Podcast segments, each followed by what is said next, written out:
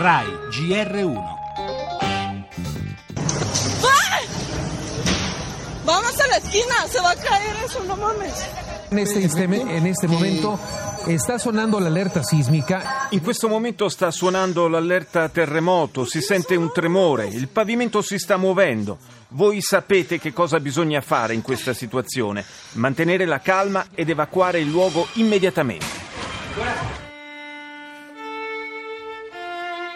Abbiamo sentito un boato molto, molto forte e poi le mura hanno iniziato proprio a tremare, hanno iniziato a cadere oggetti, specchi, vetri rotti.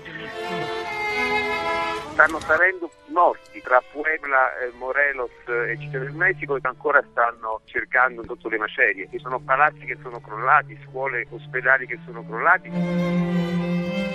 Le nostre testimonianze dal Messico, 200 morti è il bilancio ancora provvisorio del sisma che ha colpito quasi 12 ore fa il paese centroamericano.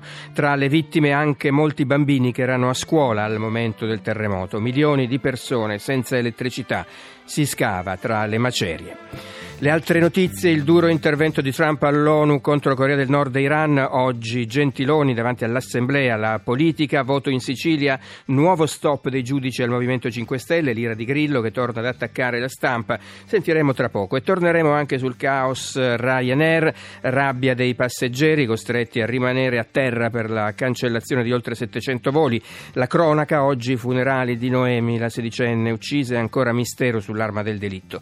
Parleremo anche della violenza subita da una dottoressa a Catania e delle difficili condizioni di lavoro negli ambulatori. Il cinema, il regista Denis Villeneuve è a Roma per presentare 20 minuti del suo atteso film Blade Runner. Lo sport, il calcio, dopo quattro vittorie consecutive, l'Inter stoppata a Bologna sull'1-1.